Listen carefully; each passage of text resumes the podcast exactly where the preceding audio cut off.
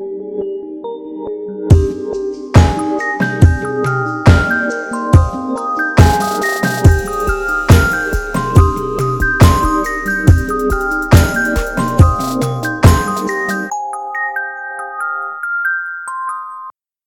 und herzlich willkommen bei Schloss Einstein, eurem Lieblingspodcast. Mit dabei meine Schwester Katrin. Hallo.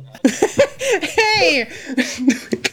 Das ist jetzt der dritte Take, den wir versuchen. Am Anfang war ich noch die wundervolle Schwester, dann war ich wenigstens noch irgendwas und jetzt bin ich einfach nur in einem Verwandtschaftsverhältnis. Ja, Katrin, da, da muss man sich auch an die eigene Nase packen, was man da vielleicht mit dran schuld hat. Wir haben jetzt hier wichtige drei Minuten verloren nach unserem ja, doch 50-minütigen Vorgespräch, seitdem wir jetzt schon telefonieren, tun diese drei Minuten natürlich besonders weh. Ja. Und da muss man dann halt auch mal Abstriche in seinem, in seinem Titel irgendwie hinnehmen. Ja, das ist hier heute eine ganz besondere Auf Aufnahmesituation. Ich wünsche, es wäre irgendwas Cooles, aber es ist leider nur mein Mikrofon kaputt, also eigentlich nur mein Kabel kaputt gegangen. Und jetzt versuche ich hier durch eine Alternativkonstruktion aufzunehmen. Ich hoffe, dass es funktioniert.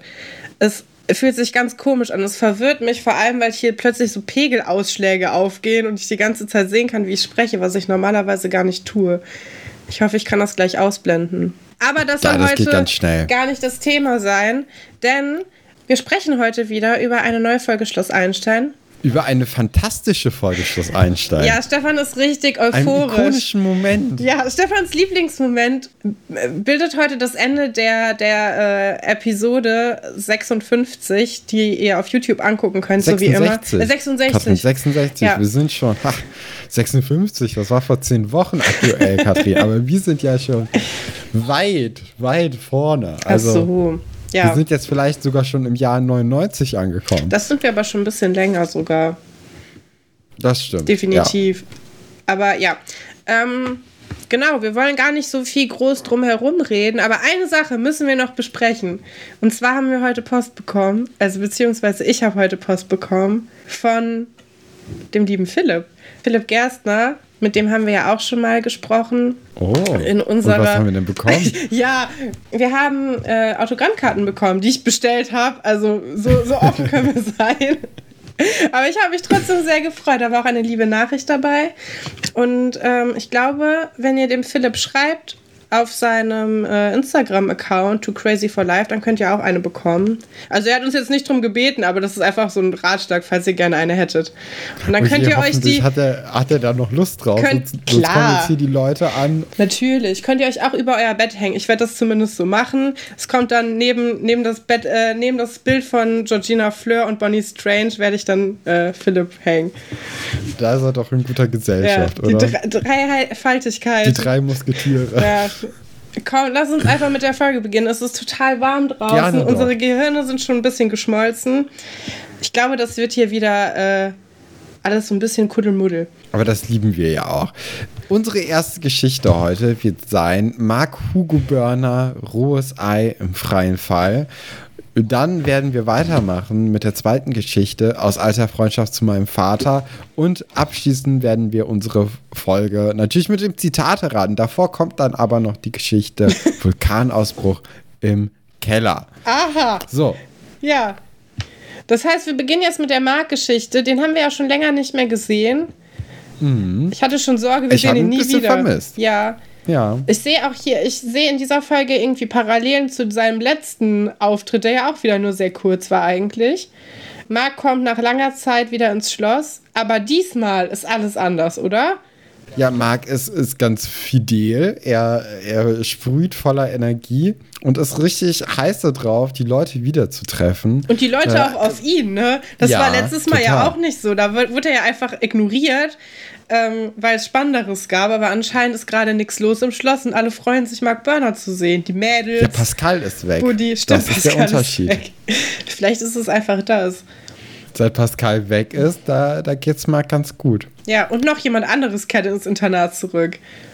Ja, Frau Petzold. Und da sind wir doch, also da, da freuen wir uns doch viel, viel mehr als Marc mit seiner blöden Herz-OP, oder? Ja, ich habe vor allem, habe ich überlegt, also wir wissen ja, Sven Weber ist krank War, Ja, war, krank. war Frau Petzold vielleicht auch krank? Haben die sich beide gegenseitig Habe ich angesteckt? hier auch aufgeschrieben, aber ein bisschen anders. Und zwar habe ich geschrieben, dass vielleicht die Sabine mit Marc in Kur war. Aber braucht denn so ein gesunder und fitter junger Spund wie Sven Weber überhaupt eine Kur? Kann ich mir eigentlich mit nicht Marc. vorstellen. Ach so, mit Marc. Ach so, als Das Begleitung. Marc und Sabine, ja, genau. Das glaube ich nicht. Warum sollte man das machen? Ja, warum sollte man nur eine Erzieherin für ein gesamtes Internat irgendwie einstellen? Trotzdem ist es geschehen, Katrin. Warum sollte man nur drei Lehrerinnen für äh, ein gesamtes Internat mit mindestens drei Klassen einstellen, wo nicht alle Fächer abgedeckt sind? Ja, das kommt ja heute. Das ist auch noch zu einer absurden Szene im Lehrerzimmer, wo Frau Galwitz wieder da ist und so, ach, die Kollegen waren alle krank, wo du mal denkst, ja, zwei von zwei, Ja. äh, zwei von vier halt. ne? also, ja. Aber da sind wir gar nicht. Wir sind hier kurz noch dabei, dass äh, ja, Marc einfach mega, mega Lust hat, die ganze Zeit jetzt nachzuholen. Und alle anderen Leute haben prinzipiell auch Lust, dass man mit Marc Sachen wieder macht. Jedoch eher sollte er sich äh, erstmal im Bett verkriechen und er ist bestimmt noch nicht ganz so fit, wie es nach der Kur eigentlich sein sollte. Und alle denken irgendwie, Marc wäre ein kleines rohes Ei, das man beschützen müsste. Ähm, natürlich jetzt bei den, bei den Erwachsenen nicht der schlechteste Einfall, aber bei den Kindern doch ein bisschen übertrieben, oder? Ja, finde ich auch. Ich meine, also es sind ja wirklich alle so übermutternd. Das ist bei Marc immer so ein bisschen überzeichnet. Alle haben keinen Bock auf ihn, alle wollen ihn Ja. beschützen. Es ist so, ja, wie so ein Teenager sich halt fühlt. Ich habe das Gefühl, die haben einfach diese Gefühle, die so Teenager manchmal haben, so die ganze Welt ist gemein zu mir, wird in Schloss Einstein einfach auch mal so dargestellt. Und jetzt ist so ein bisschen der Modus, ja, alle wollen mich beschützen vor mir selber, aber ich bin doch eigentlich gesund. Das ist so ein bisschen die Geschichte, die passiert. Und im Grunde passiert da auch nicht viel mehr, ne? Genau. Er hat auch Ja, also eigentlich, also, er hat total Lust, in den Unterricht zu gehen. Ja, keine Ahnung. Sogar bei Herr Dr. Wolfert, Ja. also selbst da hat er irgendwie Lust drauf, weil die, die Kur anscheinend wirklich langweilig war. Ich könnte mir auch vorstellen, dass er so ziemlich die jüngste Person dort war und äh, sonst vielleicht eher ältere Leute ähm, mit ihm in Kur waren. Ja, aber das ist, es ist eine, eine recht langweilige Geschichte im Grunde genommen. Es gipfelt dann darin, dass in der Schülerbar ein Armdrückwettbewerb von Oliver und Kai irgendwie am Laufen ist und ganz, ganz viele andere Leute auch noch drum rumstehen, die dann auch total aus dem Häuschen sind, dass Olli so stark ist und Marc fordert dann ihn halt heraus. Äh, Dann lässt halt Oliver ihn gewinnen, weil er Angst hat, ihm irgendwie weh zu tun.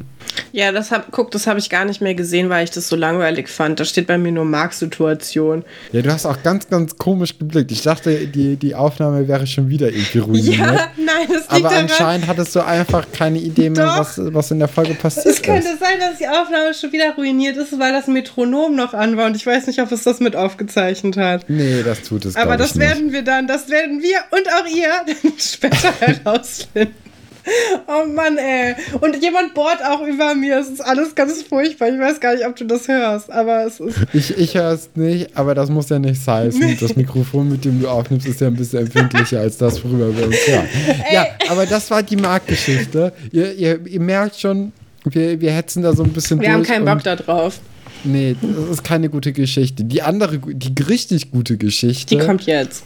Die kommt jetzt, denn wir reden jetzt über Atze und äh, die Gegebenheiten auf dem Schrottplatz. Wir erinnern uns, in der letzten Folge hat es ja damit geendet, dass Atze zu, äh, zu Karin gegangen ist, die im Büro des Schlo äh, Schrottplatzes war und er hat nämlich gerade ein, der nicht Deal, aber ein kleines Gespräch mit Herr Helmer gehabt, wo dieser Atze, beziehungsweise Atzes Vater, 5000 Mark für den Wagen angeboten hat. Und das sind natürlich jetzt erstmal gute Neuigkeiten, die Atze mit seiner Mutter teilen wollte. Stellte sich heraus, Eberhard hat die Familie verlassen. Er hat äh, kein, kein Cent dagelassen, was Kein krass Heller. ist. Kein Heller, kein Pfennig ist da. Und Atze sitzt jetzt hier in dieser neuen Folge zusammen mit Tine vor der Schule bei einem Milchshake. Ja, ich wollte noch mal kurz was äh, zur Folge letztes Mal, letzte Woche sagen. Mhm. Wir haben überhaupt nicht über Herr Hellmanns Outfit gesprochen. Und das geht natürlich gar nicht. Das ist ja meine Lieblingskategorie. Habe ich auch gedacht, ja. Aber er trägt ja eine ganz besonders schöne Krawatte. Aus so, also so eine Seidenkrawatte. Ich weiß nicht, ob du dich daran noch erinnern kannst, aber in den späten 90ern war so Seidenmalerei total in. Und es sieht ein bisschen so aus, als ob Herr Hellmann oder seine Frau da auch mitgemacht hat bei dem Trend. ähm, eine ganz merkwürdige Krawatte irgendwie. Es ist auch alles in so lila Tönen, was man vielleicht heutzutage auch jetzt vielleicht wieder so sieht, aber jetzt schon lange nicht mehr da war. Viel Ballonseide auch. Es ist irgendwie ja. ein, ein, Traum. Ich, ich finde auch ganz toll ähm, der, der, der goldene Siegelring ja. am, am Pinky, am kleinen Finger und auch den, äh, die goldene Uhr dazu, zusammen mit den zurückgegelten Haaren. Ja. Also das ist ja wenn man sich irgendwie vorstellt, wie soll ein schmieriger Typ, der ein bisschen unseriös ist, aussehen, das stellt man sich Herr Hellmann vor Geil, eigentlich. Oder? Also das ist perfekt für diese, für diese Rolle, perfekt herge herbereitet. Ich habe mir ähm, überlegt, mir ganz gut. wenn das heutzutage jemand spielen würde, ne, dann wäre mhm. das Olli Schulz. Ziemlich gut, Das ist ja. so ein bisschen wie, es gibt ja diese diese Bibi und Tina Serie. Und ich weiß, wir haben viele Bibi und Tina Fans, weil wir das im Spotify sehen können, was Leute, was Leute gerne hören. Und ich glaube, wenn man sich so für Nostalgieformate interessiert, dann ist es auch nicht so weit weg. Ja. Und äh, Olli Schulz spielt ja auch bei Bibi und Tina mit. Ich glaube aber bei dem Film und nicht bei mhm, dieser genau. Serie, die mir einfach jedes Mal, wenn ich irgendeinen Film gucken will, als Werbung vorgeschlagen Hashtag, wird. Hashtag. Ich finde es so schrecklich. Das muss ist doch das aufhören. überhaupt? Ja, ja, das, also das ist die okay. Serie dazu, ja. Mit diesen coolen Liedern. Wo ich immer denke, so, ach Leute, wirklich jetzt. Oh. Ich, ich habe ja in der Grundschule war ich ja zusammen mit auf Klassenfahrt, ne? Ach so, als Betreuer Und, meinst du? Genau.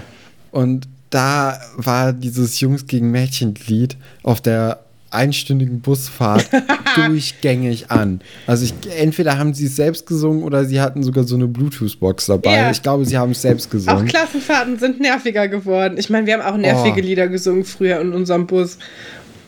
Wir sind ja. ja mal fast aus dem Bus rausgeflogen, mehrmals bei unserem tollen Busfahrer, bei dem wir ja hier auch schon öfters mal gesprochen haben. Da gab es auch ganz tolle Lieder, die man da singen konnte. Du bist sogar schon mal aus dem Bus äh, rausgeflogen, äh, rausgeworfen worden, mit allen anderen zusammen. Äh, nee, da war ich nicht da in der Schule. Aber ich bin schon mal im, so. aus einem normalen Linienbus rausgeflogen, weil jemand die, ähm, die Scheibe mit seinem Kopf eingeschlagen hat. Und das war nachts um 11 Uhr auf so einer Landstraße. Dann mussten wir auf den Ersatzbus warten. Aber das ist eine ganz andere Geschichte. Das war ganz toll. Ich hatte so Scherben in der Kapuze auch. Also, das war schon ein bisschen komisch. Vor allem, wenn du dann da so mit fünf Leuten irgendwo im, im Niemandsland rumstehst und da ist wirklich nichts. Das, äh und einer davon hat gerade eine Scheibe Ja, und einer, davon, genau, und einer davon ist gerade seinen Kopf gegen die Scheibe gehauen. Da ist ja immer so eine Trennscheibe drin, um da quasi so zwei Teile aus dem Bus zu machen. Ja, und da hat er gegengehauen, weil er nicht rausgelassen wurde. Klassische Reaktion. Ja, aber das sind wir ja gerade nicht. Wir sind ja bei Giovanni, ne? Wir sind ja äh, mit Tine bei Giovanni als Atze und äh, sie reden über die, die ganzen Sachen. Giovanni möchte da auch mal kurz was über seine Schulzeit reden. Ja, finde ich auch gut, wie das einfach nicht passiert, weil sie einfach so abwatschen. So, ach so, ja. Hm. Finde ich aber gut von Tine, weil, weil Tine weiß, okay, äh, Atze hat gerade was auf dem Herzen, das ist jetzt nicht die richtige Zeit, Giovanni. Ja. Mach mal lieber einen Abflug. Und Giovanni akzeptiert das auch. Und zum jetzt ersten kommen wir Mal. Äh, zum ersten Mal, ja. ja. Und jetzt kommen wir zu, äh, zum kleinen Highlight. Denn Atze sagt, er hat uns sitzen lassen ohne einen Pfennig Geld. Und dann ist auch kurz Pause und er schlürft erstmal einen Milchshake, ja. wo man auch denkt, okay, ihr habt kein Geld. Nicht, dass ich euch jetzt, also nicht, dass ich Atze nicht den Milchshake gönne mhm. vor, dem, vor, vor der, der Schule. Schule. Er geht ja gar nicht zur Schule. Das hast du vergessen. nee, nee äh, wenn man gerade so in Geldnot ist, dann sollte man doch nicht jeden Tag irgendwie in der Eisdiele sich einen Milchshake reinhauen. Ich habe mir schon überlegt, vielleicht haben die ja so eine Flatrate mit Giovanni. Das ist da irgendwie kann so. Kann ich mir nicht vorstellen. Über, also eine Zehnerkarte und dann hat er zehnmal da was gegessen und kann jetzt das einlösen. Oder Tine gibt ihn einen aus. Ich weiß nicht, vielleicht hat Atze ja auch ich noch Taschengeld sehr oder so. interessant, wie, de, wie der Schnitt war oder, oder wie die, die Szene war, dass es wirklich mit ohne einen Pfennig Geld endet, dann wirklich erstmal ein paar Sekunden Stille ist und Atze einfach wie auf, auf das Stichwort Geld Ja. sich erstmal einen reinschlürft.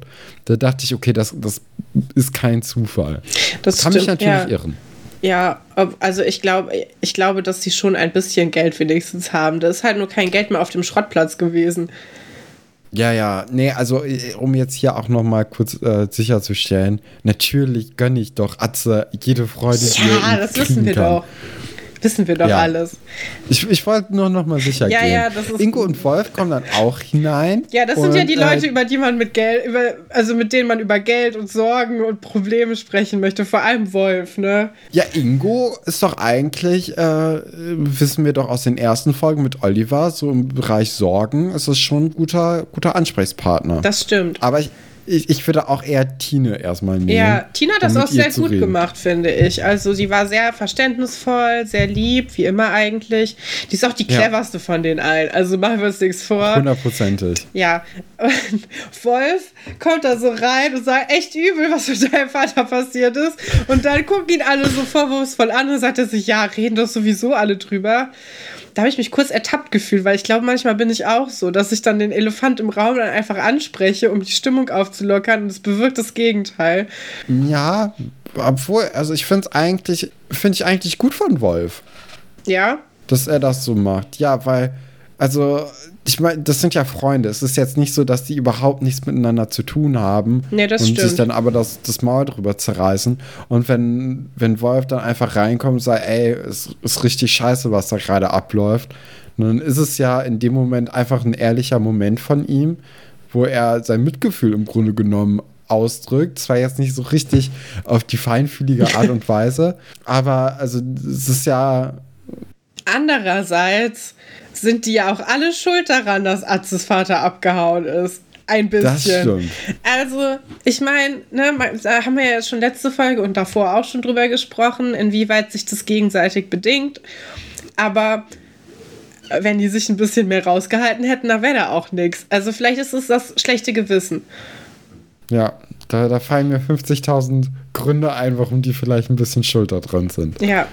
Ja, Atze hat dann nicht mehr vor, den Schrottplatz zu. Äh, ach, den Schrottplatz möchte er auf jeden Fall halten. Er möchte nicht mehr in die Schule gehen. Ja. Er, er möchte den Schrottplatz übernehmen, den zu, zum neuen Ruhm verschaffen und äh, dafür dann seine Bildung in der Schule ein bisschen, bisschen hinten anstellen. Das finden die du- anderen nicht so gut. Meinst du, das ist ein sozialkritischer Kommentar von Schloss Einstein über Familien mit wenig Einkommen, die ihre Kinder dann äh, häufig nicht so lange auf der Schule lassen können, aus finanziellem Druck? Oder ist es einfach nur, um den Plot voranzubringen? Ich, ich könnte mir das auch gut vorstellen, dass das ein kleiner sozialkritischer Einwurf hier ist. Weil die Serie ist ja im Grunde gar nicht so ernst. Wenn wir das jetzt in Schloss Einstein Erfurt gesehen hätten, hätten wir uns sicher sein können, dass das sowas ist, weil das ist auch ein bisschen moderner geschrieben. Hier weiß man das immer nicht. Es ist einfach nur Zufall. es ist eine nette Geschichte, die denen so eingefallen ist, damit wir nachher diese Heldengeschichte mit dem Auto erzählen können. Oder ist es äh, tatsächlich eine Kritik? Können wir nicht wissen, werden wir niemals erfahren. Aber Oder gibt es einen Film, auf den sich das bezieht? Das haben wir ja auch manchmal, dass irgendwelche äh, Geschichten übernommen wurden aus anderen Filmen. Das stimmt. Ja, auf jeden Fall finde ich das eigentlich immer ganz schön, wenn Schloss Einstein auch so ein bisschen äh, stärkere Probleme auch mal bespricht. Auf der oberflächlichen Seite ist das ja hier vor allem, dass der Vater einfach gerade abgehauen ist und Atze fühlt sich überfordert. Das ist ja jetzt ein bisschen so die Sache. Die Mutter ist ja auch überfordert. Und was wir jetzt in der nächsten Szene auch sehen werden, wie weit das geht, weil die ist nämlich überhaupt nicht einverstanden mit Atzes äh, äh, großartiger Idee. Jetzt einfach Ja. Schrottplatz. Wie war das nochmal? Wie hat äh, Herr Falke sich vorher genannt? Schrottplatz-Gangster? Nee. Ich weiß es nicht mehr. Schrottplatz? Ganove. Der hatte sich doch selbst bezeichnet am Telefon, als er auch kurz ja, ausgerastet Ganove ist. Ja. so. Ja. Ja, ja, also Atze, äh, du sprichst jetzt auf die Szene an, in der Atze sich an der Schule krank meldet Genau. im, im Büro des Vaters und äh, Karin das nicht so ganz knorke findet und ihr erstmal eine Ohrlasche dafür gibt. Auch interessante Erziehungsmaßnahmen, Da, äh, da gehen wir beide nicht so mit ein. Und ich glaube, Karin auch im nicht. Grunde genommen auch nee, nicht. Die ist, halt, die ist super überfordert. Also merkst du ja an allem. Die ist jetzt quasi die einzige Erwachsene da. Sie muss, also es liegt alles auf ihren Schultern. Die finanzielle Last liegt auf ihren Schultern. Und auch noch jetzt die zusätzliche Last, dass Atze sich verantwortlich fühlt und sich um, um sie kümmern möchte. Und das kann sie natürlich eigentlich gar nicht zulassen, weil sie möchte ja das Beste für ihr Kind und möchte auch, dass der, mhm. dass der in der Schule weiterkommt. Und sie sieht das ja überhaupt nicht so wie Atze. Also diese Verantwortung, die er sich selbst ergibt, die möchte sie ihm ja auch eigentlich nehmen ähm, schafft es aber gar nicht so gut, weil er natürlich trotzdem bemerkt, wie verzweifelt sie eigentlich ist. Das kann sie auch nicht so gut verstecken, glaube ich. Nee, nee, also ich, ich finde, das kommt nachher auch nochmal ganz gut raus, wo, äh, wo sie zusammen im Büro kurz rumhängen und Karin äh, dem, dem guten Atze erzählt, dass der Bewährungs Helfer des äh, Vaters gerade erst angerufen hat und sie dann so getan hatte, als würde sie gerade nicht wissen, wo ihr Mann ist. Äh, sie weiß es ja auch nicht, nee. weil das ist ja einfach nur nochmal so eine, so eine Schicht drauf. Also sie, sie schützt ja trotzdem weiterhin ihren Mann weil ich glaube, das ist jetzt innerhalb von einem Tag passiert. Sie hat es, glaube ich, auch gar nicht so richtig verarbeitet, was gerade passiert ist. Das ist ja auch nochmal, also das ist ja nochmal richtig schlimm, das ist ja auch ihr Ehemann, ne? Da sind mhm. wir ja jetzt bisher auch einfach so drüber weggegangen, aber er hat sie auch eigentlich verlassen als, als romantischer Partner auch. Also, ja. ne, das ist, es kommt ja auch noch dazu. Ich meine, ja, es ist irgendwie schon insgesamt scheiße. Was hältst du denn von Atzes Fähigkeiten, die Stimme seines Vaters am Telefon zu imitieren? Ganz, ganz schlecht. Also, oh. Ich, aber ich glaube, im, Grunde, im Endeffekt, wenn man irgendwie Stimmen fälschen möchte, so als, als Kind, und dann eine einigermaßen tiefe Stimme hinbekommt, ne, ja. das ist ja dann die, die Herausforderung. Ja. Das ist, also, wenn du als, als Junge äh, dann die Stimme deines Vaters imitieren willst oder auch als, als Mädchen äh, oder generell, wenn du die, die Stimme deines Vaters imitieren willst, dann brauchst du ja eigentlich nur so irgendwie versuchen, ziemlich, ziemlich äh, dunkel, tief zu, zu klingen. Ja, Du genau, also ich glaube, der große Fehler, den viele Leute machen dabei, ist, die, die echte Stimme nachahmen zu wollen. Aber die Person an der andere, am anderen Ende der Leitung kennt die Stimme ja oft gar nicht. Also ja, ja. die Vor allem ob, meistens. Ja, in, also in der Schule rufst du ja meistens eine Sekretärin an oder ja, weiß ich nicht, wenn da sehr flache, also wenig Leute arbeiten, vielleicht auch den Direktor oder so. Und als ob der weiß, wie der, also wie Herr Feike klingt weiß er ja gar nicht. Ja, genau. Ähm, also mich hat das, von daher weißt du, woran, könnte gut geklappt haben. Woran mich das erinnert hat, an äh, Ferris macht blau. Da gibt es ja, da, hast du den Film gesehen? Weiß ich gar nicht. Ist aber schon sehr lange her. Ja, also, weil Ferris hat das Ganze ein bisschen perfektioniert und arbeitet da mit ganz anderen Methoden und der hat dann die Stimme seines Vaters auch aufgezeigt. Also, die wird dann auch noch das so verzerrt und so. Das ja, ich weiß nicht. Aber also ich denke auch, das gleiche gilt ja auch im Grunde, wenn du, äh, wenn du Tests oder so unterschreiben lassen willst, wo es ja auch großes Business gab in der Schule früher immer, wenn du so Vokabeltests oder so hattest. Vokabeltests. Da weiß ja niemand. Niemand weiß ja, wie die, wie die eigentliche Unterschrift ist. Und anstatt dauernd zu üben, wie die eigentliche Unterschrift der Eltern wäre, hätte man auch da einfach irgendwas hinschreiben können. Es wäre, glaube ich, viel unauffälliger gewesen, als so eine sehr langsame auf sehr langsame Art eine sehr schnelle Schrift zu imitieren. Ja, wobei, also da muss man ja wirklich durchgehend, also direkt ab dem allerersten Test oder so oder auch ab der ersten Arbeit das dann Wieso? Äh, fälschen. Ein Vokabeltest ist ein Zettel, als ob du daneben einen anderen Vokabeltest legst und zeigst, dass das die gleiche Unterschrift ist. Ja, okay, fair. Ja, aber oh, weiß ich nicht, Katrin. Ich glaube, das ist zu, zu heikel. Ja, weitere halb illegale Methoden dann in der nächsten Folge Alberts Urenkel. Jetzt geht es erstmal weiter mit, mit, ähm, mit Karin und Atze. Ja, und, und Atze hat das, das Autofieber gepackt, ne? Also der ist jetzt richtig, der sieht da eine Geldgrube drin, ne? Ja, auch mit berechtigterweise. Recht, weil äh, 5000 Mark, die jetzt der Herr Hellmann angeboten hat, die, die klingen natürlich bei 80.000 Mark Schulden erstmal nach relativ wenig. Aber ich glaube, das ist vor allem dieser, dieser Hoffnungsschimmer, der da Atze vor allem packt. Und der möchte jetzt, oder der hat jetzt diese Mission halt für sich auserkoren, dieses Auto irgendwie auf Vordermann zu bringen, zu gucken, ob es fährt. Äh, möchte dann auch seine, seine Mutter fragen, ob er dann mal eine Runde drehen kann. Aber Karin ist halt im Moment so in, diesen, äh, in diesem Fokus drin, dass alles gerade schlecht läuft, dass sie sagt, ja, und dann kommt auch noch der Dorfpolizist und dann gibt es noch mal Ärger. Wobei, also weder, also Kranich würde, glaube ich, nicht er erkennen, dass es ein Kind ist. Erstmal, das ist der erste Punkt.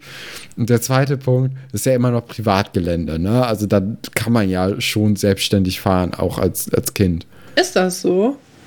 Auf dem Privatgelände kann man doch fahren. Ah, okay. Das, ja, ich wusste das nicht. Du, du kannst auch, auch auf dem äh, Verkehrsübungsplatz äh, fahren. Ach so, ja. Das ist ja, das ist dann ja kein öffentlicher Raum mehr und dann ist das in Ordnung. Hm. Meine ich. Ich möchte euch jetzt auch nicht dazu anstiften, äh, auf eurem Privat, und am Ende ist es irgendwie verboten. Aber das ist so das, was ich irgendwie im Kopf hatte. Und da dachte ich so, ja, als ob, Karin. also so schlimm wird es ja wohl nicht kommen. Ja, und dann äh, kommt Herr Hellmann wieder, ne? Und Herr Hellmann, wir haben ihn ja vorhin schon in seinem Outfit ein bisschen beschrieben nochmal, um ihn uns ins Gedächtnis zurückzuholen. Herr Hellmann, der kleine Schuft. also er, er, er wittert hier seine große Chance, richtig Asche zu machen, denn er, er bekommt heraus, dass Eberhard sich verpisst hat. Also wahrscheinlich weiß er es sowieso aus dem Dorf Tratsch irgendwie, dass er weg ist. Ähm, verkrümelt, Stefan. Verkrümelt. Wir wollen doch gar nicht solche Wörter benutzen. Ja, er hat sich verkrümelt, er hat sich aus dem Staub gemacht. Ja. Und der Heilmann riecht das. Und äh, Atze und Karin sind halt trotzdem irgendwie gewillt, in ihrer Geldnot den, den Wagen zu verkaufen.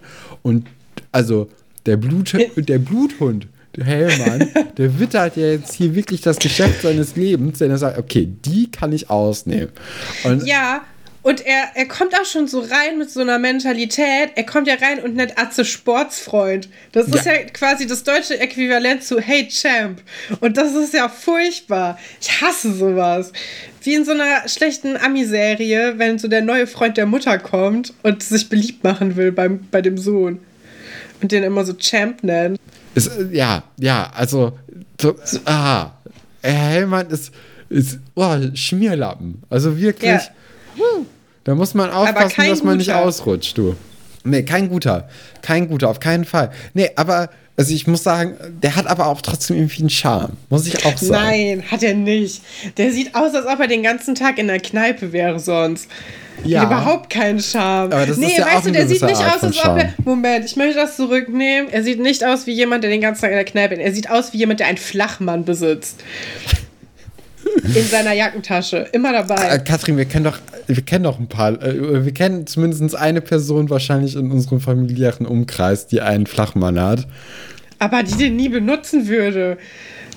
Ja, und? Nee, da, also da können wir, das kann man überhaupt nicht vergleichen. Die hat ihn aus Gag gekauft. Ja. Na gut. Ironisch jetzt, betrunken sein, auch immer super, super Idee. Ähm, jetzt beginnen die harten Verhandlungen, ne? Und, äh, und Atze blockt halt bei 3000 Mark locker ab und geht dann auf 8000 hoch, um so ein bisschen zu verhandeln. Und 8000 Euro oder Mark für so ja, einen Wagen. Er kitzelt ihn so ein bisschen, ne? Ein bisschen. Aber 8000 ja. ist auch immer noch ein Schnapper. Aber Helmut ist halt so ein Hund, der sagt, nee, das, das ja, kann ich ja nicht Der ist ein richtiger Geier eigentlich. Ist ein Geschäftsmann. Ähm, ich finde auch, also ich finde, was ich sehr auffällig finde, ist, dass Karin direkt auch sagt, ich kenne mich damit überhaupt nicht aus, sie müssen mit meinem Sohn verhandeln. Ist auch so, krass. Gibt, da gibt sie ja auch ein bisschen so die, die Fäden aus der Hand. Sie hätte das ja machen können, ohne das zuzugeben. Ich glaube, bei so jemandem ist es ganz wichtig, so ganz selbstbewusst und stark aufzutreten. Ja. Weil sie macht ja jetzt quasi den Fehler und sagt direkt schon, ja, ich habe keine Ahnung von dem ganzen Zeugs. Ja, also, und Atze, äh, Atze hat ja wirklich die glühenden Augen, als er gesagt hat, ja, aber wir haben hier mit meinem Vater geredet, wir dürfen das verkaufen, weil er ja. sieht halt wirklich nur dieses Geld und Herr Hellmann weiß, dass die auf keinen Fall miteinander gesprochen haben, weil der den, also der Eberhard hätte den Wagen nie für 5000 Mark abgegeben. Ja, und weil er weiß, wie viel der wert ist. Genau. Also zumindest ein bisschen. Also die beiden haben ja wirklich gar keine Ahnung. Und für Atze sind ja auch 5000 Mark super viel Geld. Also für mich jetzt auch. Aber für das Auto ist es halt nichts. Und auch für den Schuldenberg, den die haben, ist es halt ja auch nur ein kleiner, ein kleiner Anteil, ja. Ja, also sie einigen sich dann am Ende auf 5000 Mark. Also es hat sich jetzt nicht so wirklich viel geändert. Einzige Bedingung aber, der, der Wagen muss laufen. Und das tut er ja im Moment noch nicht, ne? Nee. Und was ich dabei auch auffällig finde, ich meine, die Überschrift heißt ja auch äh, aus alter Freundschaft zu deinem Vater. Das ist auch schon wieder so eine emotionale Erpressung, so wie letztes Mal auch. Also der Herr Hellmann, der ist wirklich einfach nur ein Schuft. Der, der ist mit allen Wassern gewaschen, du. Der hat auch überhaupt keine positiven Eigenschaften bis jetzt. Also die, die Figur ist relativ negativ gezeichnet. ähm, ja ja, das, das finde ich irgendwie ein bisschen schade. Man hätte da auch irgendwie noch so was Ambivalentes reinbringen können. Aber das haben wir hier leider überhaupt aber was nicht. Was willst du denn da haben? Das ist ja noch so eine Backstory von dem haben. Ja, dass er dann irgendwie. Hätte ich gerne gehabt. So, dass er jemanden verloren hat und deswegen so. so nee, der hat irgendwie in also Seidenkrawatten äh, investiert und dann ist die Firma pleite gegangen und dann muss er das jetzt ausgleichen und muss dann auch Geld bekommen. So ja, aber dann hat er doch gar nicht irgendwie die Möglichkeit, den Wagen nachher zu kaufen. Ja, okay.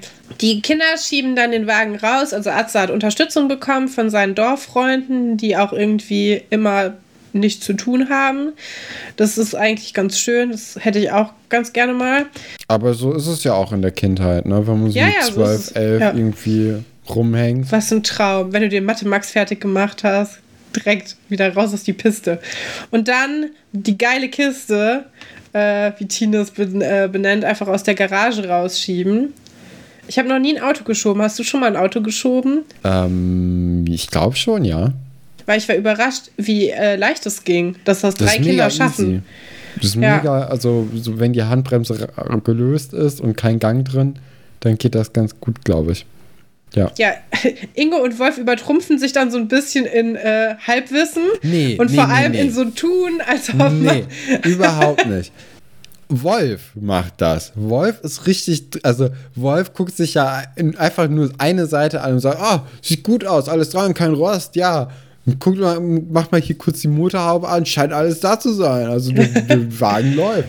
Und Ingo callt ihn dann aus und sagt so, als ob du Ahnung hast. Du hast doch nichts, also wirklich nicht. Und Wolf ja. dann so, ja, aber du.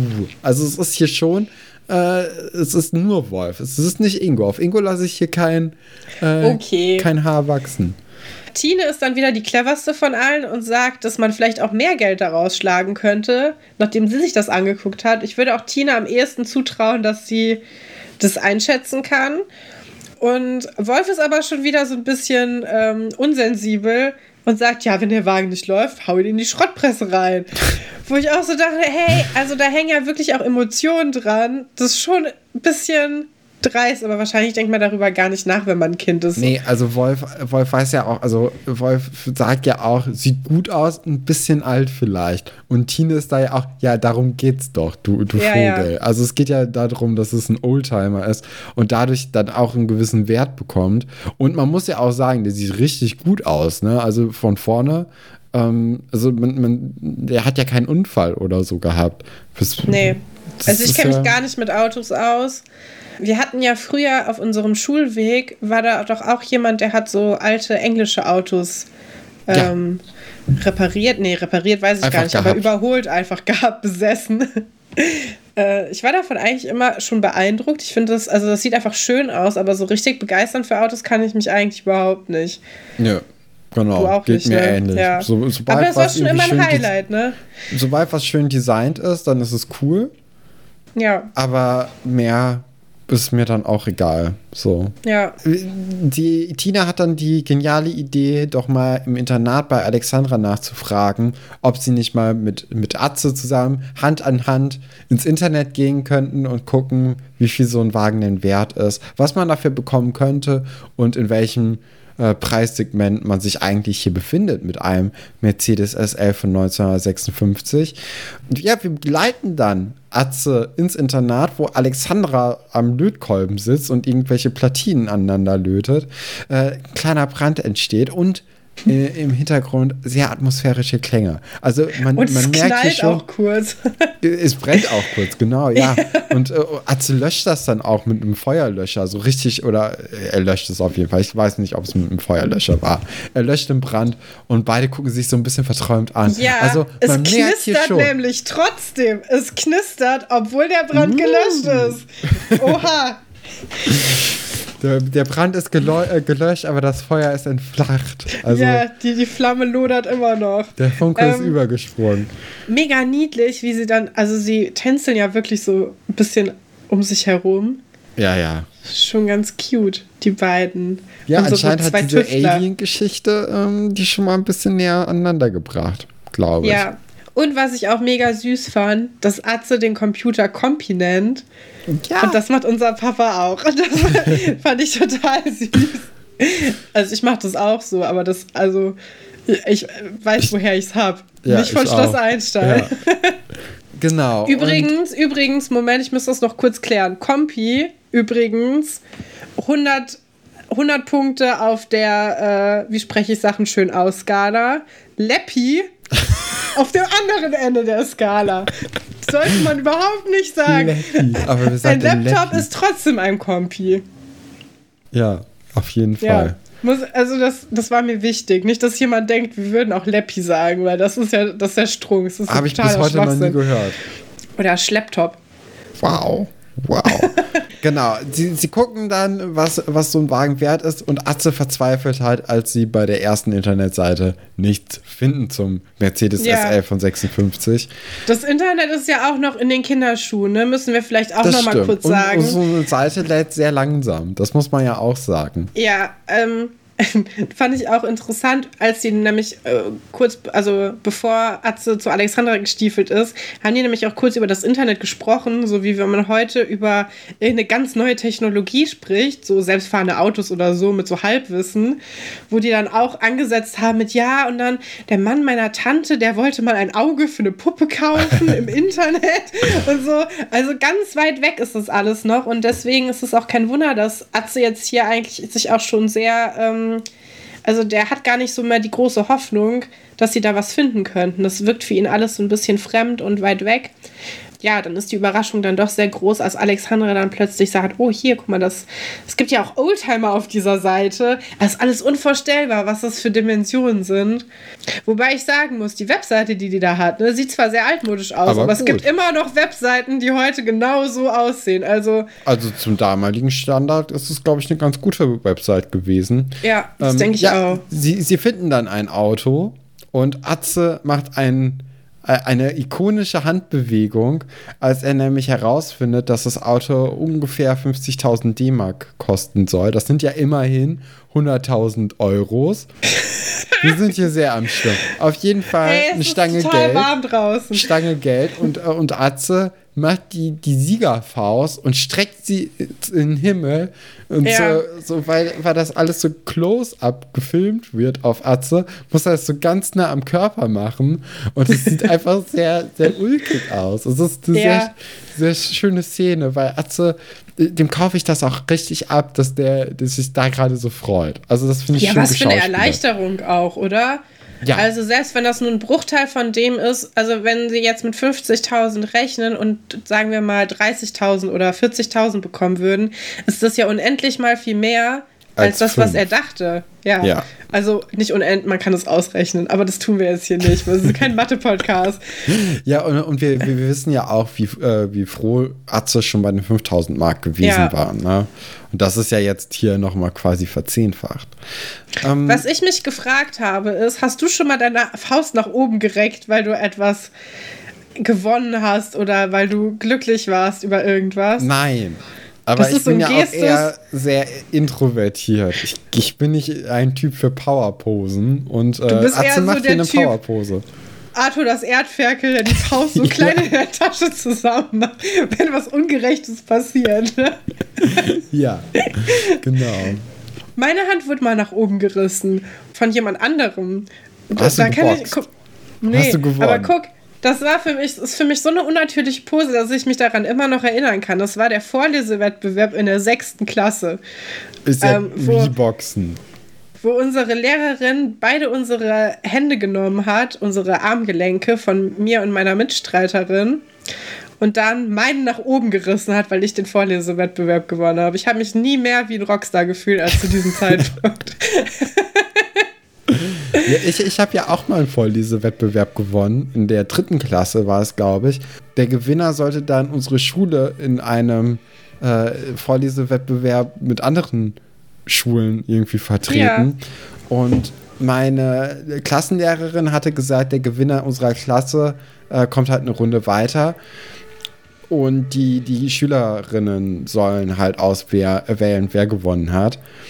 Jetzt war sie aber nicht ganz einverstanden damit, dass ich gewonnen habe, weil ich offensichtlich und auch, also ja, auf die, auf die berechtigterweise nicht der beste Leser war aus unserer Klasse. Also äh, ein damaliger Freund konnte viel, viel besser vorlesen. Das war ja. allen klar, aber ich war halt ein bisschen beliebter anscheinend. Ähm, so kann ich es mir nur erklären. Auf jeden Fall habe ich halt diesen, diesen Wettbewerb gewonnen und dann hat meine Klassenlehrerin meine Mutter gefragt, also auch deine Mutter, Katrin, ob nicht Ach. vielleicht sie mich überreden könnte, nicht am Wettbewerb teilzunehmen und den Platz dann lieber meinem Freund das zu überlassen. Das ist so schlimm. Ja. Das finde ich, das ist auch Pädagogik, die ist ja, also das ist ja Wow. Aber das, die, war, war das die dieselbe Lehrerin wie mit dem Theaterstück? Ja. ja, also die Frau, die hat es wirklich raus. Aber immerhin weißt du jetzt, dass du besser im Theater spielen warst als dieser andere Typ. Das stimmt. Weil, das weil war, sie offensichtlich also ja auch diese Ungerechtigkeit ehrlich. durchgehen lassen hat. Das, das, war wirklich ehrlich dann von ihr, dass sie ja. mich haben wollte.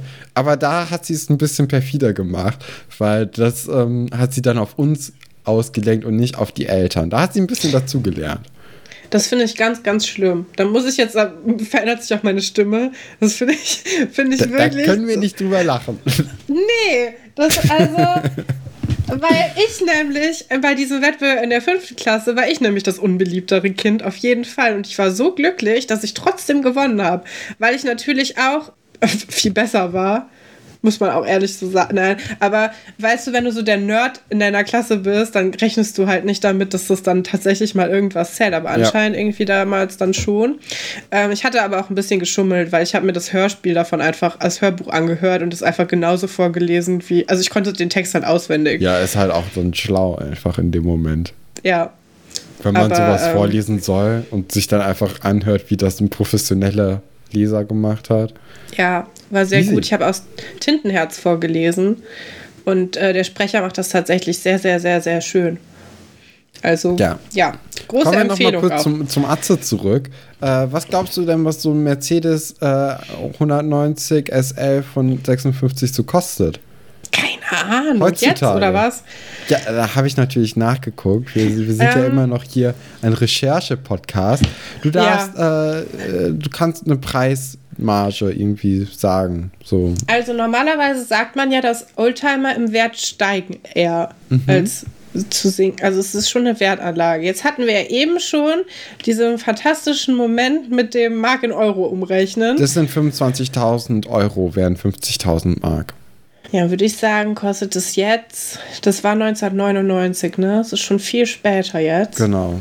Das sind so ähm, 22, 23 Jahre her. Ähm, ich würde sagen, ich fand das Auto jetzt auch ehrlicherweise nicht so gut. Also ich habe das nicht so gesehen, was die anderen darin gesehen. Ich bin mehr so der Cadillac-Typ. Oh, ähm, auch. Ja, das finde ich auch sehr schön. Ich hätte so gerne so einen hell, hellblauen oder mintgrün oder ja. rosanen Cadillac. Oder am liebsten, ja, am liebsten dann mit so einem ähm, so einem äh, Cabrio Cadillac. Ja, klar. Mit so, einem, mit so einem weißen Dach. Ja, ja. Und dann kannst du so deinen dein Erdbeermilchshake so schlürfen, während du die Umwelt verpestest. Super. Möchte ich auf jeden Fall. Oder was ich auch cool finde als Auto, sind diese Autos, wo man sich so umdrehen kann. Der Beifahrer, mhm. wo der sich so zu den, äh, zu den auf dem Rücksitz drehen kann mit so einem kleinen Tischchen. Das finde ich auch irgendwie. ähm, äh, ich würde sagen, er kostet 50.000 Euro. Okay. Also verdoppelt quasi. Ja, du bist entfernt. Okay. Dann 80.000 Euro. Also, äh, die Angebote, es gibt mehrere auf dem Markt. der unfallfreie Wagen wird un ungefähr für 180.000 Euro angeboten. Wow. Ähm, die gesamte, der gesamte Markt ist anscheinend so zwischen 129.000 bis 180.000 Euro. Meine Güte, Stefan. Die Schulden werden jetzt weg. ja, aber Atze hat ihn ja nicht behalten. Also, nee, leider nicht. Nee. Aber äh, krass, wie teuer so ein Auto ist.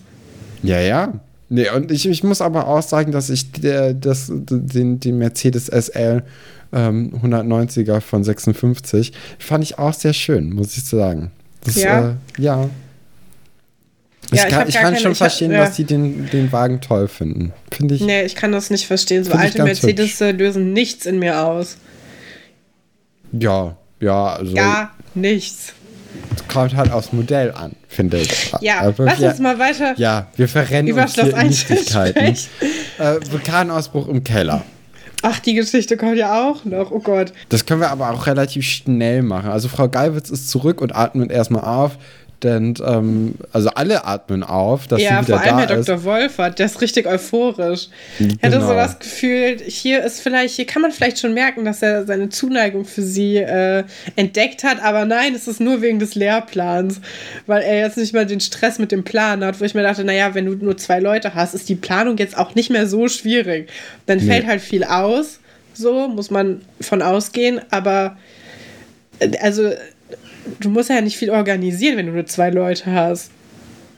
Ja, ähm, ja, und da kommen wir halt darauf, dass, äh, dass es eigentlich anscheinend noch ein paar mehr Kollegen im, äh, im, äh, im Kollegium gibt. Es gibt ja auch noch Herr Weber. Also das ist ja, es ist ja schon eine berechtigte Frage vielleicht. Vielleicht, äh, ja, ich weiß auch nicht. Es ist das ist ganz komisch. Auf jeden Fall wird sie dann ähm, über die Ereignisse des, der letzten Tage aufgeklärt, über Hannes Fabian, der jetzt anscheinend von den Schülerinnen Copperfield genannt wird, wegen des missglückten ja, Experimentes. Wegen dem durchschlagenden Erfolg und der Bombenstimmung im Labor. Haha.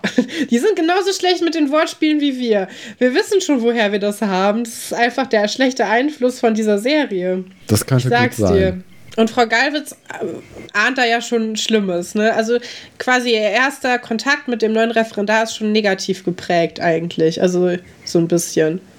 Ja, und da, also sie hat ja auch direkt die, die Lehrprobe irgendwie im Kopf, ne? Ja, auch komisch. komisch. Die ist ja noch gar nicht ist seit so einem Tag eigentlich anwesend und äh, direkt ist eigentlich schon die Lehrprobe, steht sie an. Also das wissen wir auch, dass sie in den nächsten paar Folgen auf jeden Fall kommen wird. Ja. Und die Lehrprobe schwebt ja generell jetzt über diese gesamte Geschichte so ein bisschen. Und eigentlich, also heutzutage ist es ja so, dass man, ich glaube, eineinhalb Jahre in einer Schule Referendariat macht, bis dann die Lehrprobe kommt. Du hast auf jeden Fall verschiedene Unterrichtsbesuche Mhm. Benotete und unbenotete. Ähm, und vielleicht ist das ja erstmal so ein unbenoteter Unterrichtsbesuch. Nee, nee, also das ist ja wirklich so, hat Herr Fabian die Lehrprobe, also hat er es so, geschafft okay. und äh, er wird Krass. dann ja auch Lehrer. Also hier wird alles sehr verkürzt dargestellt. Ja. Ähm, das ist in der Realität leider nicht so. Andererseits verteilt sich das in der Realität ja auch auf mehrere Besuche, was mhm. vielleicht ja auch gar nicht so schlecht ist, wenn man eine verhaut, dann hat man auf jeden Fall nicht sein ganzes Studium umsonst gemacht, weil das könnte ja, das droht ja hier so ein bisschen, dass das passieren könnte. Ich meine, eigentlich jeder, der diesen Podcast hört, weiß, dass es nicht so sein wird, außer die paar Leute, die den Podcast nur äh, hören, uns. weil sie uns so gerne zuhören. ich habe heute ein bisschen meine arrogante Folge auch. Ja, beim Vorlesewettbewerb natürlich Ach, ich, aber Finde ich gut. Ach. Das muss auch mal sein, Katrin. Ja, letzte Woche meine Spießer, Spießer-Episode, diese Woche die arrogante Katrin. Naja, und auf jeden Fall habe ich den Faden jetzt verloren. Egal, auf jeden Fall sucht Frau Galwitz dann die siebte Klasse, die ist nämlich weg. Pasulke verrät die siebte Klasse dann und sagt, die sind in den Keller gegangen, druckst so ein bisschen rum und sagt, ja, es hat da draußen geregnet, deswegen sind die da unten hingegangen. Und wir alle können ja quasi schon ahnen, dass es etwas mit dem neuen Referendar zu tun hat. Genau. Ähm, in dieser Szene finde ich ganz interessant, dass Herr Pasulka auch vor Frau Geiwitz so eine Ehrfurcht hat irgendwie. Ja, oder? Also man hat irgendwie das Gefühl, Frau Geiwitz ist keine witzige Person. So, die Nee. nimmt alles sehr ernst. Und so ist äh, relativ ähnlich wie Herr Dr. Wolfert anscheinend. Ja. Ist, äh, anscheinend ist wirklich Dr. Stolberg und Sven Weber die lustigen, netten Typen, mit denen man auch mal so reden kann und vielleicht auch ein bisschen Spaß mal machen kann. Oder zumindest nicht alles äh, wie- hier purer Ernst ist. Ja, verrückt, oder? Weil nachher ist sie ja eigentlich so, also sie kann ja schon mal fünf gerade sein lassen, obwohl sie auch immer so eine Grundstrenge behält.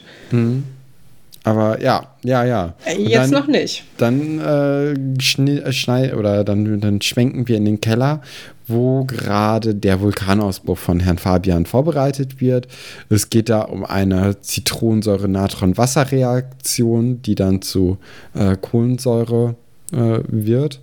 Wie Alexandra auch schon vorher wusste. Ja, sehr Bisschen, gut. bi- Sehr, ja, sehr ich bin ein gut. bisschen enttäuscht von Oliver, der das nicht wusste. Oder ist es gar nicht dieselbe Klasse? Doch, ist dieselbe Doch, Klasse. Oliver ne? ist auch mit. Oliver kippt ja. Ja. nachher einfach viel zu viel Wasser rein, wo du dir auch denkst, ja, wenn du ein, ein Behältnis, das nur 500 Milliliter fassen kann, 700 Milliliter reinkippst, natürlich kommt da irgendwann ein bisschen was raus. Ja, ähm, ich möchte noch kurz über diesen Zauberspruch sprechen, den Ja. Herr Fabian da. Ja, das, das ist ja wieder meine Mickligkeit mit den, mit den Sätzen. Ich schreibe ja oft die Sätze mit, weil es mir so auffällt. Und er sagt. Also denn ihr Elemente, Kohlenstoff und Wasserstoff, Argon und Silizium, schenkt mir eure Kräfte, lasst das Experiment beginnen. Und dann dachte ich mir schon so, hm, ist schon ein bisschen merkwürdig, oder? Wenn ein Lehrer so das so ankündigen würde, das Experiment, weiß nicht, ob ich das cool gefunden hätte in der Schule. Ach, es kommt drauf an, wie man es irgendwie verpackt. Und Herr Fabian, ich glaube, gerade auch als Referendar bist du irgendwie äh, aus Schülersicht noch mal näher an denen dran als die anderen Lehrerinnen.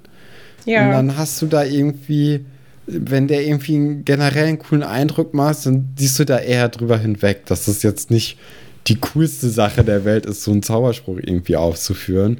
Oder er hat irgendwie an sich an seinen, an seinen neuen Spitznamen äh, äh, angepasst und gesagt, okay, Stimmt, er ist ja auch ich bin Copperfield. Copperfield für euch, dann, dann bringe ich hier auch eine Show mit.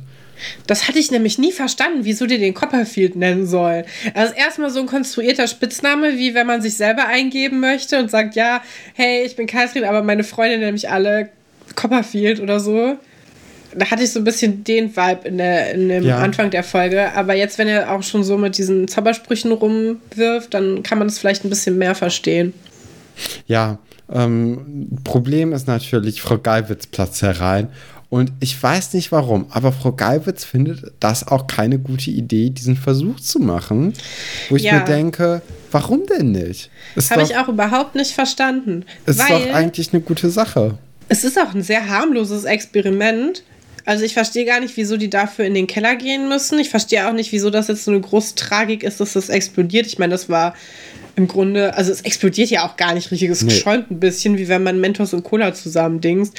Nicht Und, mal. ähm, nicht mal, bei weitem nicht so viel. Ja, also ich verstehe die, das Problem hier überhaupt nicht. Auch, dass sie, sie wirft ihm ja nachher vor, dass er zu viele Experimente machen möchte. Aber von einem Experiment dann in, weiter in, den, in, in die Theorie zu gehen, ist doch eigentlich eine gängige Praxis, auch in der Chemie. Also Ja. verstehe ich ähm, überhaupt nicht. Aber da wir, wir waren ja jetzt hier vor dem Pisa-Schock, Katrin. Der Pisa schon. Ja, der, wenn wir jetzt hier Ja. schon das machen und dann auch so ein bisschen was damit in unserem privaten Leben zu tun haben mit Bildung, ähm, da kann man das ja mal auch äh, so. Wir haben im, im Privaten etwas mit Bildung zu tun. Ja, das ist auch eine schöne Formulierung.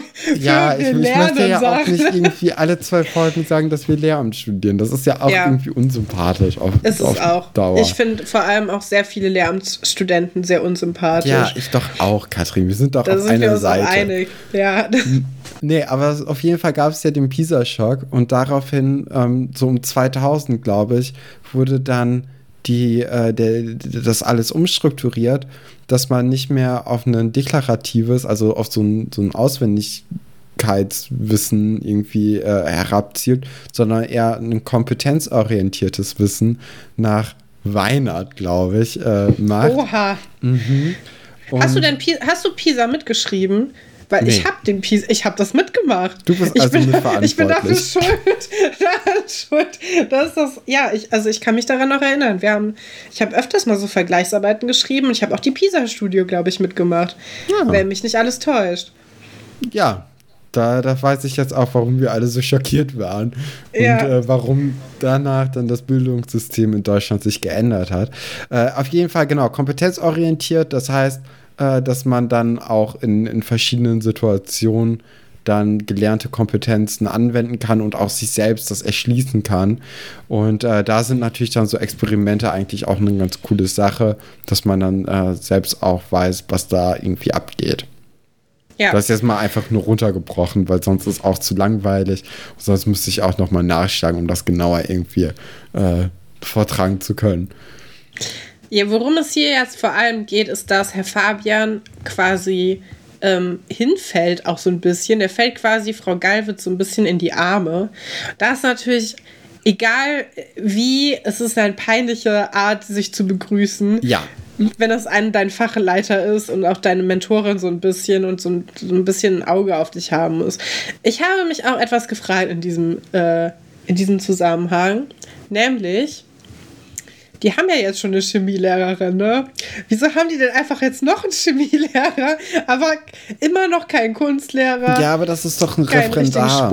Also, er kann ja jetzt nicht hier als Referendar auftauchen und sagen, ich, ich mache jetzt hier Kunst und es gibt ja, keine stimmt. betreuende Lehrperson, die Kunst macht. Na gut, ja. Okay. Es ist halt dann komisch, dass er dann übernommen wird danach. Ja. Das macht keinen Sinn. Aber man möchte jetzt hier erstmal diese Geschichte äh, machen und wir wissen ja auch eigentlich, Frau Geiwitz macht eigentlich nie Chemie. Also das ist ja nie ein Thema, dass sie irgendwie im Labor abhängt, sondern die macht ja eigentlich nur Mathe. Ja, aber in den ersten Folgen schon. Haben wir sie öfters mal gesehen.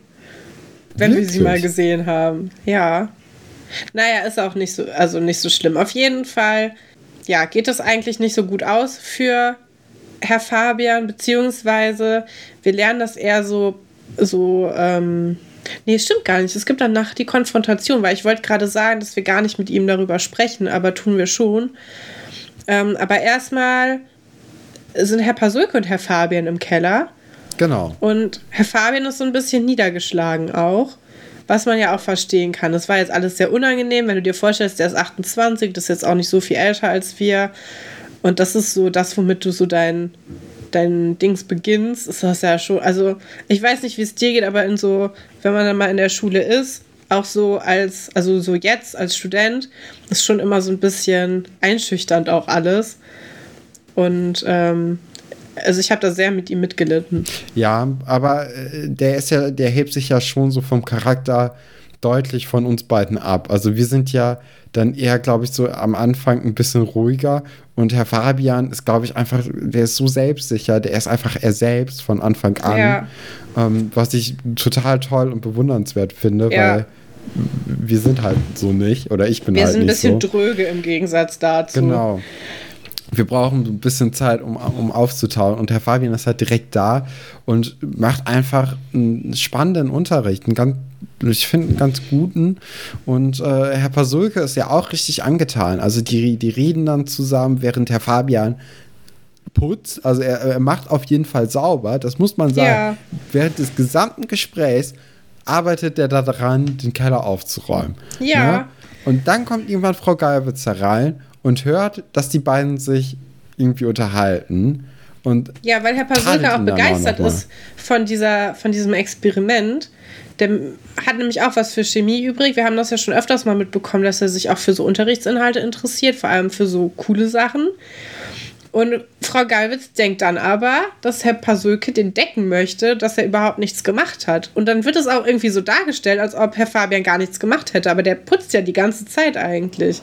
Ja, ja. Sehr merkwürdig. Habe ich auch nicht verstanden. Na gut, halten wir uns damit nicht länger auf.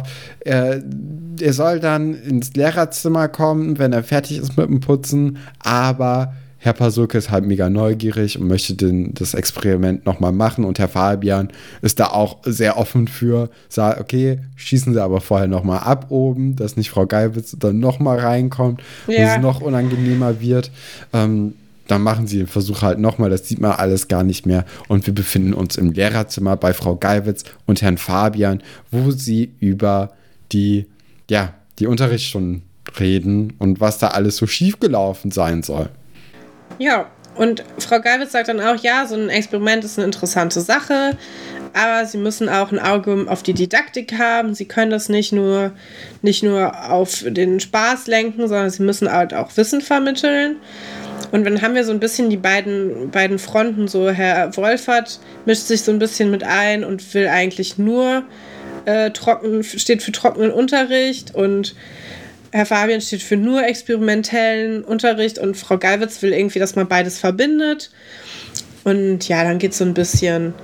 Also ich ist, finde, die gehen sich schon sehr persönlich an, Herr Wolfert und Herr Fabian. Ja, finde ich auch krass, dass Herr Fabian das nach dem zweiten Tag einfach so macht. Also einfach ja. mal in der neuen Schule sagt, ich bin noch nicht lange hier, aber Ihr Unterricht, der soll ja richtig langweilig sein. ist, ist jetzt auch vielleicht nicht der beste Einstieg an, an, nee. am neuen Arbeitsplatz. Ähm, ja, aber er ist halt kein Duckmäuser, ne? Im Grunde nee. ist es eigentlich ganz gut, wenn man so ist, wenn man auch dafür für seine Ideale einsteht. Macht vielleicht nur keinen guten Eindruck am Anfang. Ja, aber man muss ja auch sagen, Herr Dr. Wolfert hat diese, diese Fehde vom Zaun äh, äh, geholt. Gebrochen. Gebrochen. Ne, also er ist dran schuld und äh, Herr Fabian verteidigt sich äh, sehr offensiv dann halt in dieser ja. Situation. Aber er hat es nicht begonnen, was wir ihm hier zugute halten wollen. Ähm, ja, und das, das war es dann eigentlich so, ne, mit der Folge. Ja. Wie hat sie dir denn gefallen? Ähm, ich mag diese Folgen sehr gerne. Ich mag Herr Fabian gerne. Ich mag die Atze-Geschichte. Vor allem die Atze-Geschichte ist irgendwie toll. Eigentlich guckt man diese Folgen nur wegen der Atze-Geschichte, habe ich ja. so das Gefühl. Ähm, also, wenn ich so einen Rerun machen würde, mit mir selber, dann würde ich eigentlich nur diese Geschichte gucken.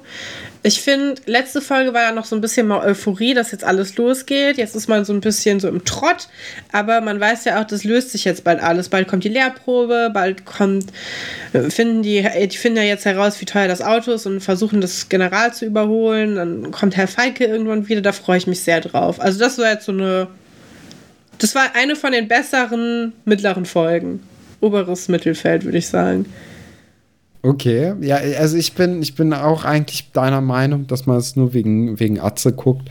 Und das ist einfach eine meiner Lieblingsgeschichten, diese Autogeschichte. Ich weiß gar nicht warum. Ich glaube jetzt wegen den nächsten Folgen, es, es hat hier schon so am Ende ein bisschen angefangen. Einfach, dass, äh, dass das Dorf und das Internat, also das Dorf und ähm, ja, Alexandra im Grunde genommen nur zusammen mit Herr Pasulke und Frau Falke an diesem Auto arbeiten, das, äh, das finde ich eigentlich eine richtig schöne Sache, dass auch alle irgendwie damit cool sind, dass, äh, dass Atze jetzt nicht in die Schule geht, um mal kurz noch am, am Auto zu helfen. Auch Herr Pasulke ist, äh, der hält sich da ja komplett raus, was ich mega toll finde irgendwie. Ja. Und alle sehen jetzt einfach nur, okay, man muss jetzt Frau Falke irgendwie unterstützen, man muss Atze irgendwie unterstützen. Wie kriegen wir das hin? Und dann mit dem Auto und dann auch diese, diese ganze Geschichte mit dem, mit dem Wert des Autos finde ich einfach mega toll, dass sich das jetzt hier alles eher in, in Richtung der Falkes äh, zum Guten wendet. Das, da geht mir so ein bisschen das Herz auf, wenn man dann denkt, so, ja, okay, die Guten gewinnen hier. Und das freut einen dann ja irgendwie. Und das ist doch auch deine Lieblingsstelle, wo als sie die Hand hochreckt, oder? Ja, das, wie gesagt, das ist eine ikonische, ikonische Szene. Das ist, das ist toll. Kommen wir jetzt zu den Zitaten, zum Zitateraten. Und wir hatten in der letzten Folge, glaube ich, darum gebeten, dass jetzt doch nochmal Leute uns bitte Zitate schicken sollten, damit wir nicht allzu viel Arbeit selbst Damit wir uns schön faul zurücklegen können. Genau. Sagen wir doch, wie es ist. Ja. Und ich sag mal so, unsere, unsere Worte wurden erhört. Wir haben Zitate zugeschickt bekommen. Ich habe welche jetzt hier von Hanna vorliegen und du von Marlene, ne? Ja. Ganz genau. Soll ich mal anfangen? Bitte. Weiber würden in der freien Wildbahn sowieso sang- und klanglos untergehen. Sagt er es. Obermacho Romeo wird er die Chance, seine Fähigkeiten als Mann und Liebhaber unter Beweis zu stellen. Oberdepp Max, da kann er sich noch so viele Fotos übers Bett hängen. Dadurch versteht er die Frauen auch nicht besser. Ober möchte gern Karim. In seiner Kultur herrschen andere Ansichten. Oder Obermanager Tobias wird er die Chance auf ein neues Produkt und den großen Erfolg. Wo ist Wolf? Wolf hatte schulfrei, der hatte Ausgang. Ja, ich würde sagen Tobias. Nee, Katrin, es ist tatsächlich Max. Ja, Max ist auch so ein Ja, Knilch. das ist er. Ich möchte es gar nicht weiter ausführen, was ich von dem halte. Was ist denn dein erstes Zitat? Mein erstes Zitat von Marlene, vielen Dank dafür, habe ich mich sehr gefreut drüber, ist ein bisschen doof, ist ja ganz niedlich, aber der Typ ist einfach zu niedlich.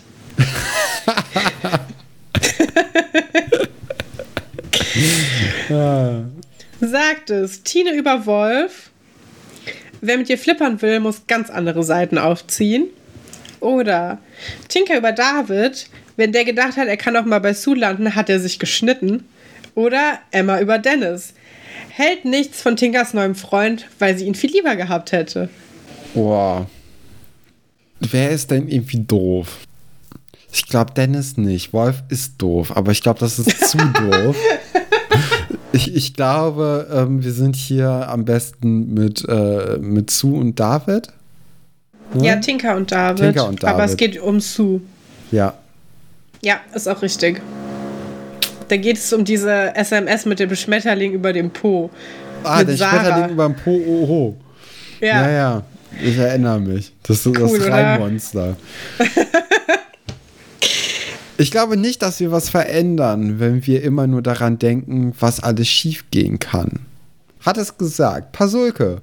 Möchte Robin retten, Sebastian. Möchte die Lagerhalle retten, Silvia. Möchte die Hühner aus der Liegebatterie retten, Silvia. Möchte ihre Kuh Millie retten, Sophie Marie. Möchte Pino vor den Verbrechern retten oder Elisabeth möchte in Afrika die Welt verbessern. Wer waren nochmal die ersten beiden? Pasulke, Sebastian, Silvia, Silvia, Sophie Marie oder Elisabeth.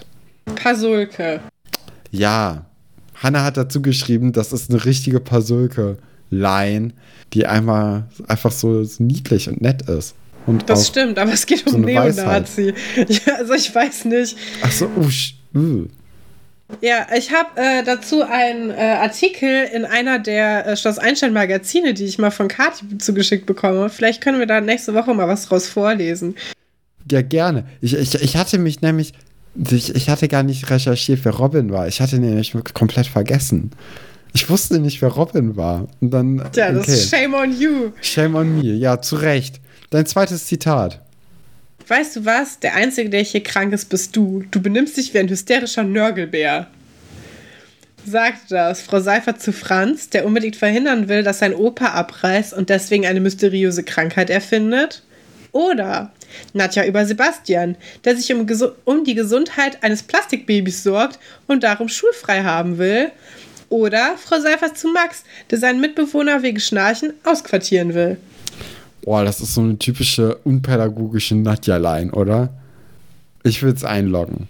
Ist natürlich falsch. Es ist Frau Seifert. Das ist richtig. Es ist nämlich Stefan A oder C. Frau Seifert. Ja, es ist aber ja beides Frau Seifert. Ach so. Es ah. ist Frau Seifert, Nadja, Frau Seifert. Also, Ah. wenn Nadja es nicht ist, dann ist es Frau Seifert. Ja, nee, auch verkehrt. Frau Seifert zu Max, weil Max möchte, ähm, weil Hendrik schnarcht, möchte er, dass Hendrik auf die Krankenstation kommt, damit er endlich wieder ein schnarchfreies Zimmer hat. Ja, das sind doch mal äh, Maßnahmen, die man dann ergreifen kann. Es wird, glaube ich, dann am Ende aufgelöst mit dieser Basketballvorrichtung, ne? Am Rücken. Dass er sich nicht auf den Rücken drehen kann. Ja, genau. Toll. Ja. Schon Äh. einfach mal Oropax zu kaufen oder so. Ach ja. Ich glaube, mein Hamster hat eine Krücke. Hat es gesagt. Herr Pasulke, wie soll er sonst seine Überraschung ausdrücken? Henrik, heiliger Klabautermann, ein Hamster mit Krücken. Oder. Oder hat Oh, es gesagt, Max, geiler Spruch für geile Typen. Äh, ich würde sagen, Max.